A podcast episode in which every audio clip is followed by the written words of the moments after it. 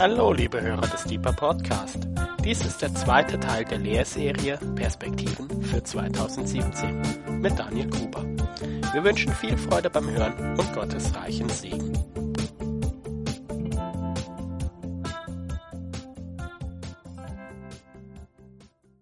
Schön, dass ihr da seid heute Abend, dass ihr euch durch die Kälte den Weg hierher gebahnt habt. Genau, was hält die Frau hoch? Sie, kann, erkennt das jemand, was sie hochhält?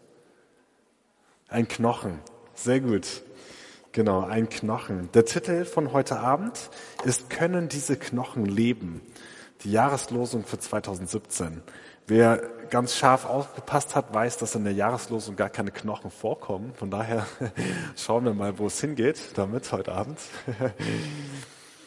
Und es ist mit sozusagen in der Sinneinheit zusammen mit letzte Woche, Dienstagabend. Zwei Abende, die bisschen Perspektive für 2017 geben.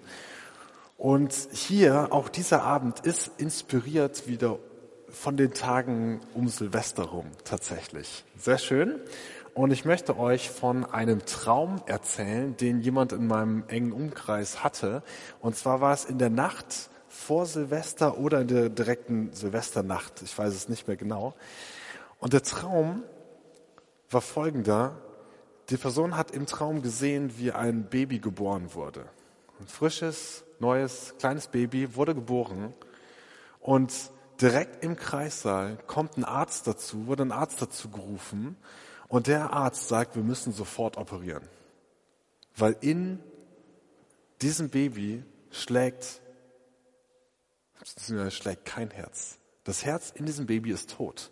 Das Baby wurde mit einem steinernen Herzen geboren, ist auf die Welt gekommen. Wir denken eigentlich, ein Baby Sinnbild für Leben.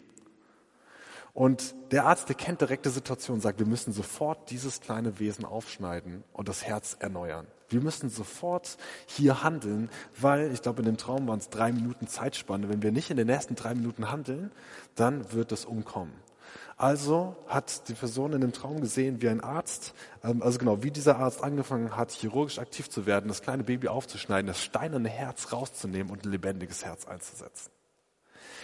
Und ich fand den total stark, diesen Traum, den zu hören. Und zwar an Silvester. Wir hatten eine super Gebetszeit mit ein paar Freunden und haben diesen Traum auch ausgebetet. Und uns ist natürlich, sobald der uns erzählt wurde, bewusst geworden, hey, das ist ja die Jahreslosung. Ich fand das so abgefahren, dass Freunde von mir äh, oder Leute, Freunde mehr als das, ähm, ja, also dass diese ähm, einen Traum haben, der zu der Jahreslosung passt. Und vielleicht kennen das einige von euch. Und zwar heißt es, und ich werde euch ein neues Herz geben und einen neuen Geist, neuer Inneres geben. Das steht in Hesekiel 36, 26.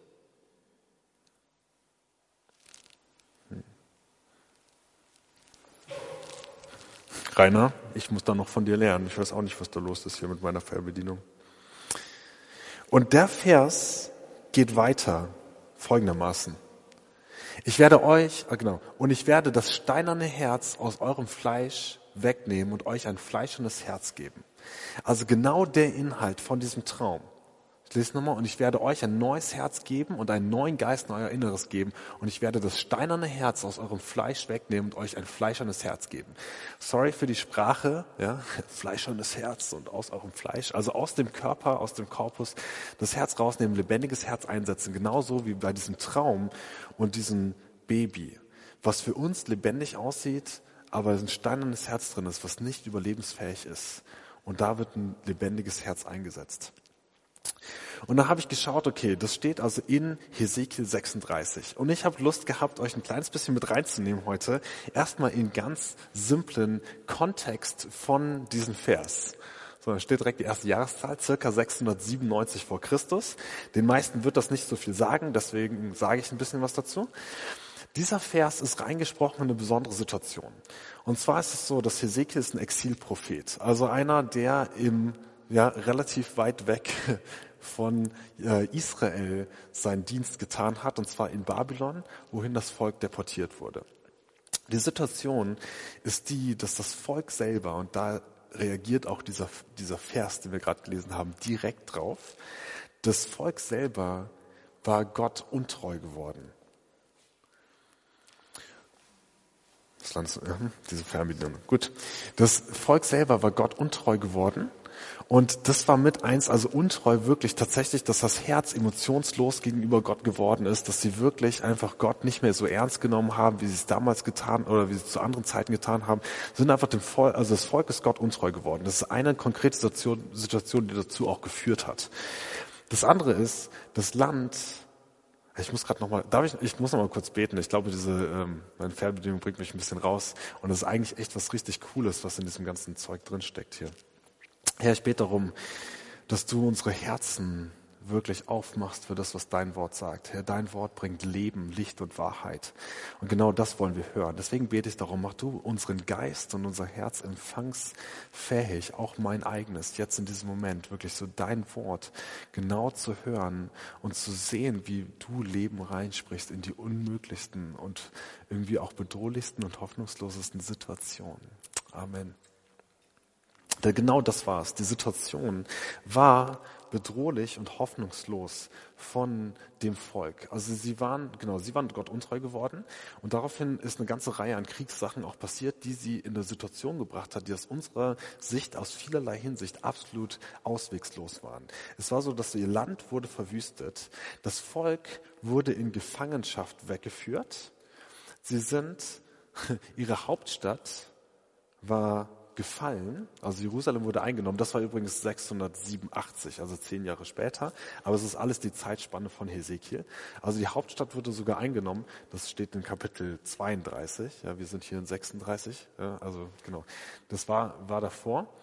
Ähm, das, Heil, das Heiligtum ist zerstört. Also der Tempel, das was mindestens 300 Jahre lang totales Zentrum auch von deren Kultur und so weiter war und auch ihr Begegnungsort ähm, Gott gegenüber und einfach so ein, auch ein Symbol war für sie und mehr als das war zerstört, eigentlich undenkbar fast, ja, dass das überhaupt passieren könnte, weil so oft hatte Gott sie kurz davor doch noch gerettet und bewahrt, aber an diesem Punkt hat er auch das zugelassen.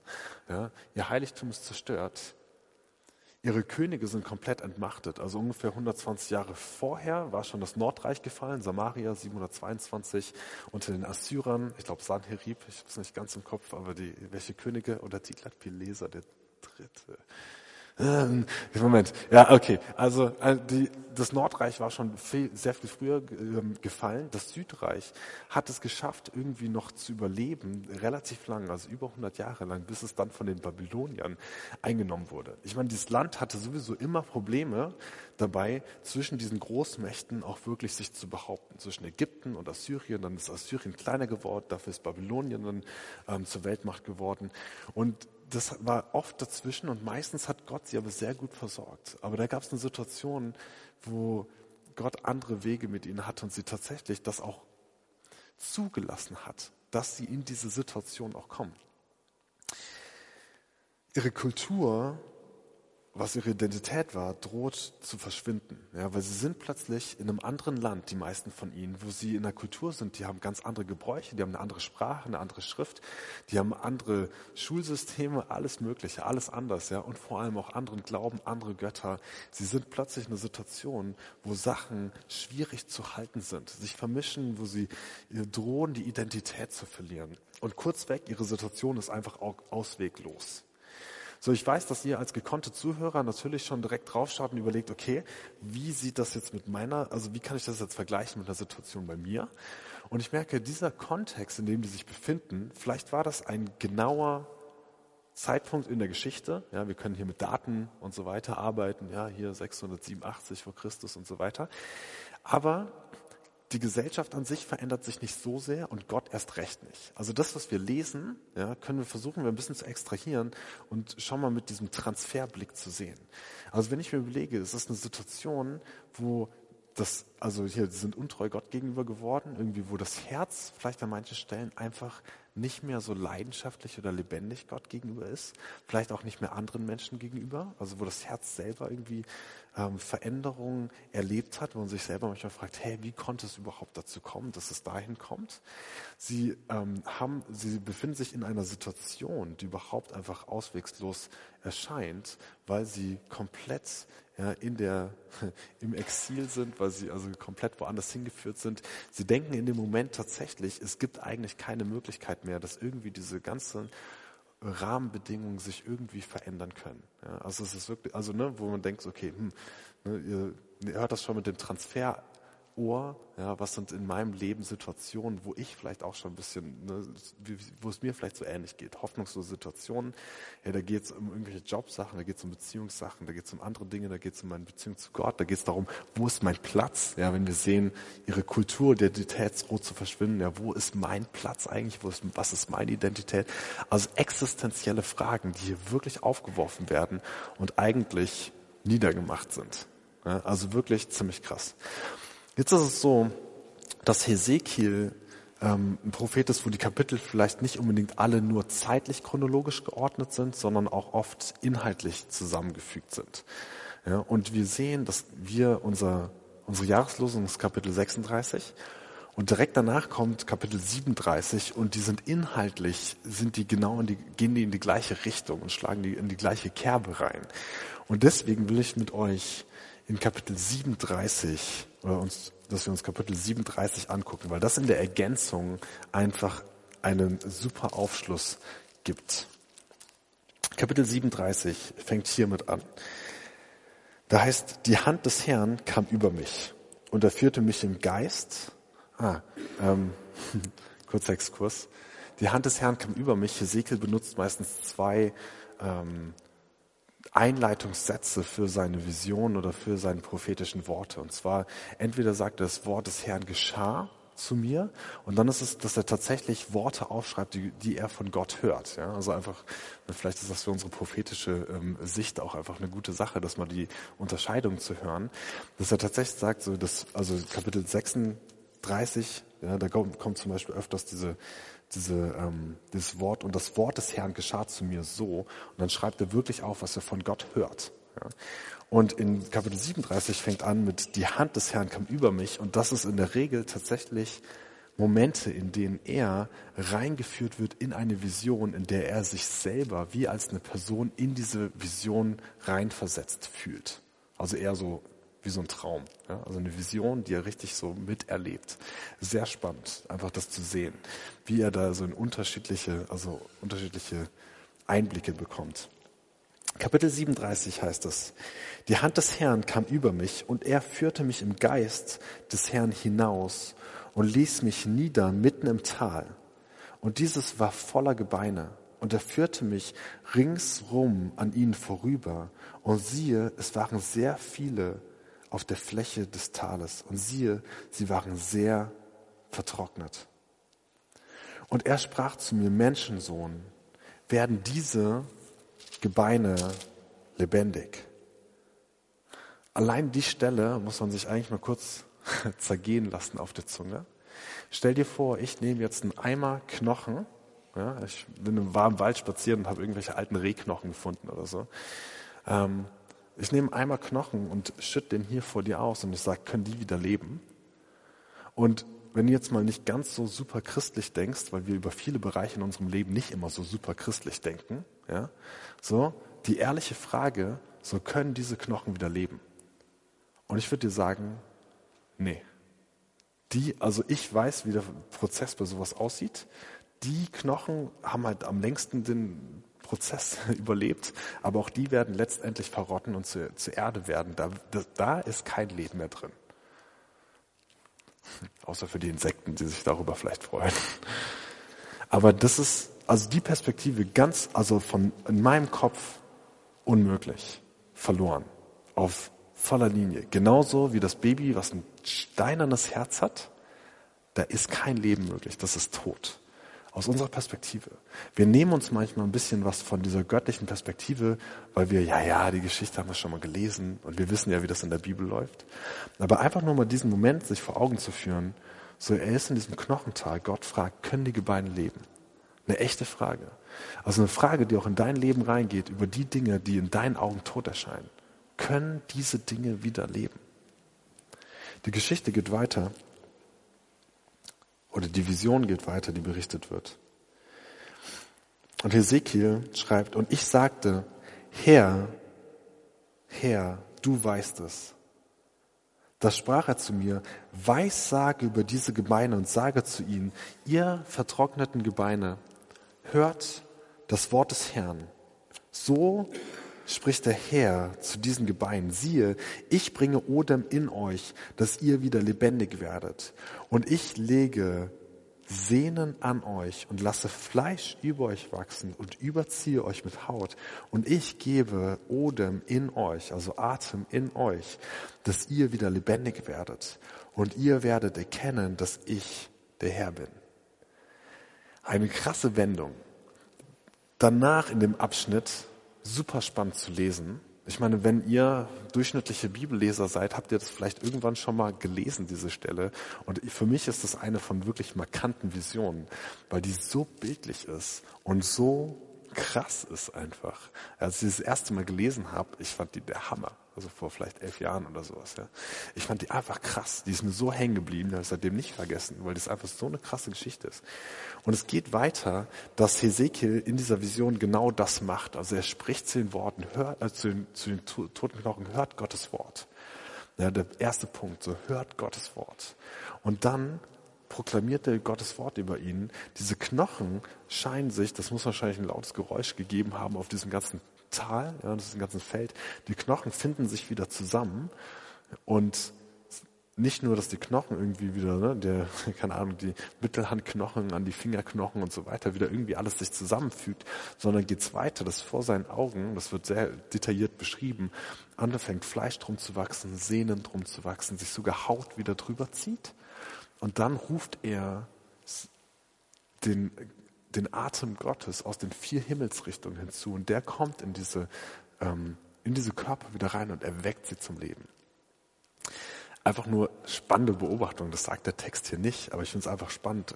Hört das Wort Gottes, ja.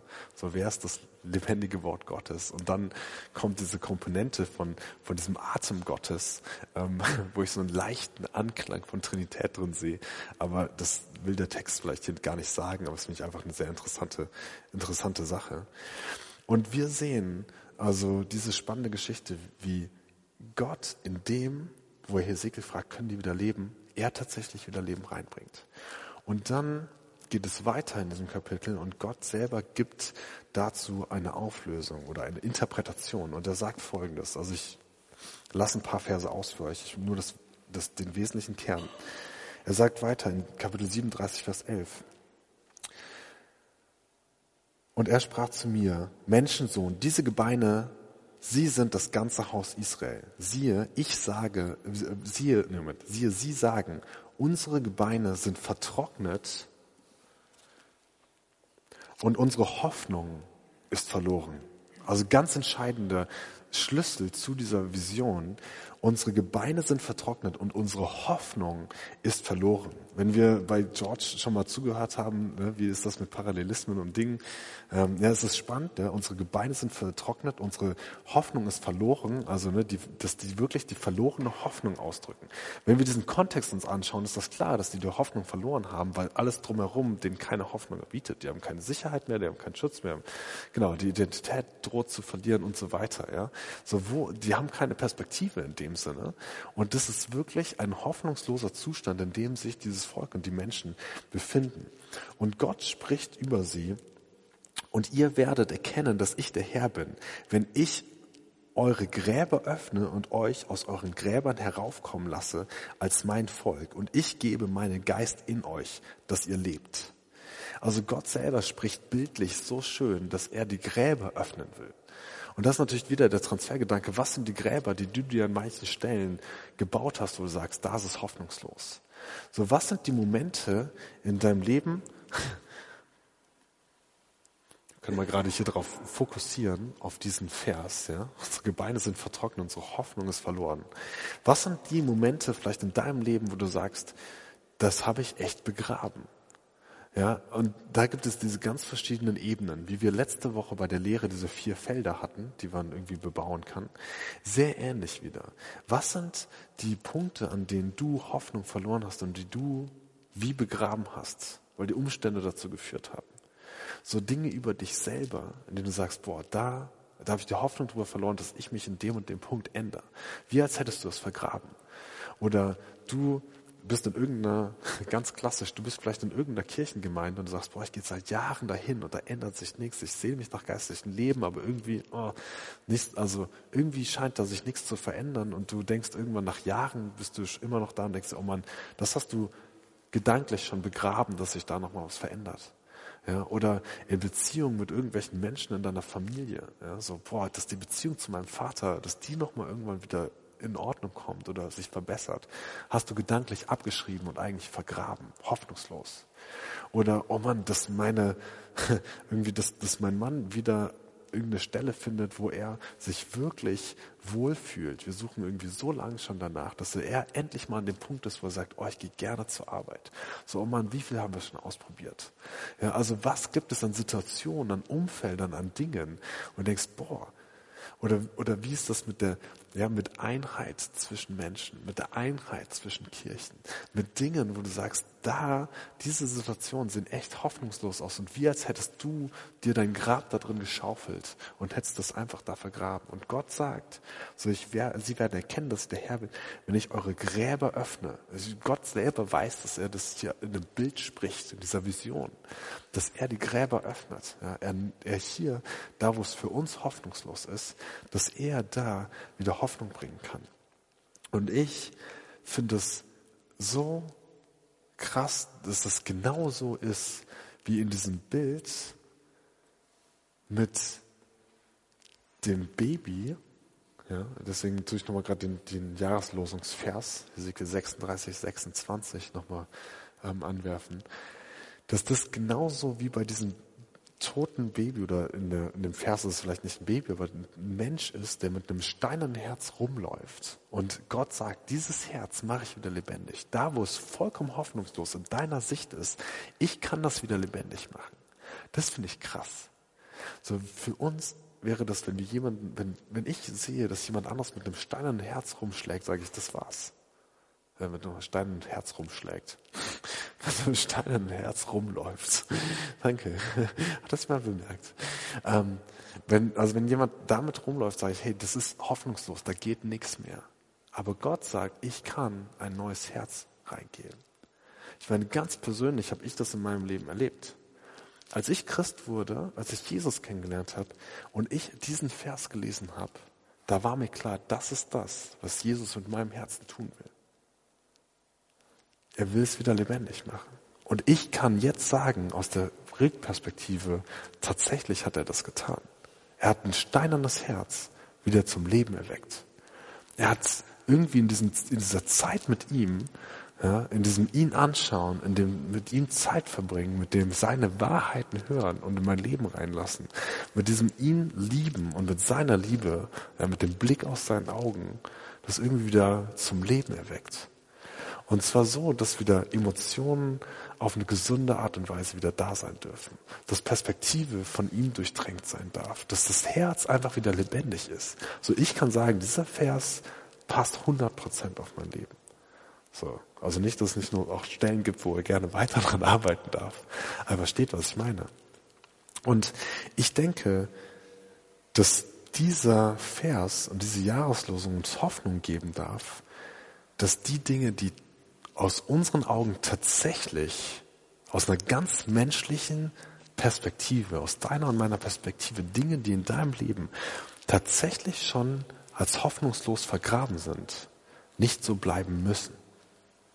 Und das ist jetzt mehr als nur eine nette kleine Textauslegung, wenn du was Konkretes in deinem Kopf hast oder in deinem Herzen hast dann ist das mehr als nur, oh ja gut, nochmal eine nette Andacht wieder dienstagsabends. Weil das ist eine krasse Perspektive, auch für uns als Beter im Gebetshaus. So, wo sind die Sachen, wo wir das ausbeten können? Ich weiß, dass wir, hm, in, ich hatte in den Tagen, als wir auch darüber viel geredet haben, auch über diese Losung und diesen Traum und diese Dinge, hatte ich so ein Lied im Kopf ähm, von einer Sängerin, die heißt Lindy Conant. Und sie singt eine Liedzeile in einem Lied, das heißt Take Courage, also ähm, habe Mut oder greife Mut, singt sie There is no nation too, hard, too close for Jesus. There is no heart that's too hard for Jesus. Da ist also keine Nation, die zu geschlossen ist für Jesus. Es gibt kein Herz, das zu hart ist für Jesus. Was sie da aussenkt, ist pure Hoffnung über das, was für uns manchmal hoffnungslos aussieht. Pure Hoffnung und Wahrheit über das, was für uns manchmal zu hart aussieht. So, wir haben tatsächlich in der Gebetszeit das voll proklamiert. So. Wir haben echt so das richtig über ein paar Sachen in unserem Land ausgerufen, gesagt, so diese Dinge, die sind nicht zu hart für Jesus. So unser Gott hat eine andere Perspektive. Und das ist krass. Und ich denke mir, wenn wir das mal ernst nehmen, für manche Dinge in Anspruch nehmen für unser Leben. Nicht, dass sie alle so werden, wie wir uns das genau vorstellen. Aber da ist Hoffnung. Ich will auch nicht den Freifahrtschein geben, jetzt sagen, für alles, was du im Kopf hast, das wird sich ändern. Aber was ich sagen kann, ist, für alles, was tot ist, kann er wieder Leben bringen. Für absolut alles. Und es mag vielleicht, wenn du genau das hier jetzt hörst, mag das vielleicht ein Moment sein, in dem du das nochmal selber aussprechen darfst über genau diese Bereiche, wo du dir sein Leben wünschst, wo Situationen tot aussehen, wo Beziehungssachen tot sind, wo nimm dir einfach nur eine Sache konkret raus, die du im Prinzip in dein, vergraben hast, ja, wo du in deinem Grab vielleicht da drin bist damit und sprich Gottes Perspektive nochmal neu, einfach leise in deinem Inneren drüber aus. Das ist auch das, wie ich gerne diesen, ähm, ja, diesen Vortrag beenden will. Kurz und knackig heute Abend ähm, mit, dass wir uns eine Minute oder zwei nehmen, in denen wir einfach still das, was dir hoffentlich dabei in, in den Kopf kommt, dass du still für dich darüber Gottes Wort proklamierst. So wie ja, das steinerne Herz von diesem Baby, zu sagen, Herr, so das nichts ist zu tot für dich. So kein Herz ist zu hart für dich kein Umstand so hoffnungslos, als dass du nicht was ändern könntest. Das drüber zu proklamieren und dem Herrn nochmal neu da rein einzuladen. Ihn ganz einfach, und ich will, also, und das darf man ganz simpel machen, einfach nur das leise ihm vorlegen und sagen, Herr, nichts ist zu hart für dich. Ich meine, dieses Wort ist so krass, ein steinernes Herz, und er will es lebendig machen. Das ist so ein krasser Umstand und ein totes Knochenfeld und er bringt es zum Leben durch sein Wort und durch seinen Geist. Und mit den Umständen können auch ganz reale Dinge um dich herum, ob es reale Emotionen, reale Beziehungen, reale Umstände mit Arbeit oder anderen Dingen. So die Art und Weise, wie er das macht, das überlassen wir ihm. Aber das nochmal neu drüber auszurufen, nichts ist zu hart für dich, dass du das nicht ändern könntest. Und ihm das einfach hinlegen und ihn einzuladen da rein und es gibt auch Momente, in denen wir auch durch Buße oder nochmal Vergebungssachen oder diese Dinge auch noch bei ihn einladen dürfen. Lass uns da ein, zwei Minuten nehmen, dann singen wir ein Abschlusslied für heute Abend. Genau, einfach für, einfach eine Sache zwischen dir und Gott und dass du es im Geist echt so und dann mit seiner Wahrheit und auf seiner Wahrheit stehend darüber aussprichst. Ich leite gerade nochmal ein mit einem Gebet da rein. Und, ja. und Herr, ich danke dir einmal mehr für dein Wort und dass du dich nicht veränderst.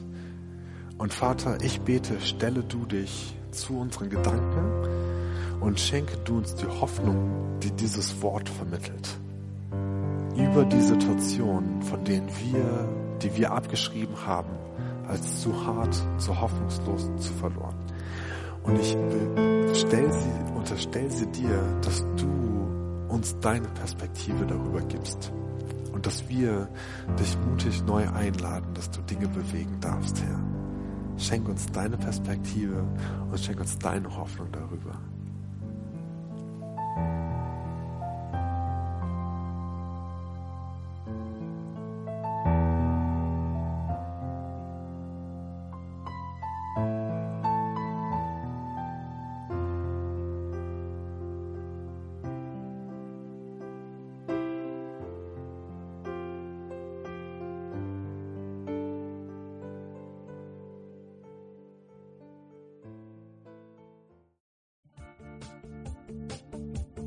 Liebe Hörer, wenn Sie noch weitere Abende aus unserer Deeper-Serie mit- und nacherleben möchten, so besuchen Sie uns einfach auf unserer Webseite www.gebetshaus-freiburg.de. Dort erfahren Sie auch, wo Sie uns finden können und wie Sie unsere Arbeit unterstützen können. Wir hoffen, Sie hatten viel Freude beim Hören und wünschen Ihnen Gottes reichen Segen.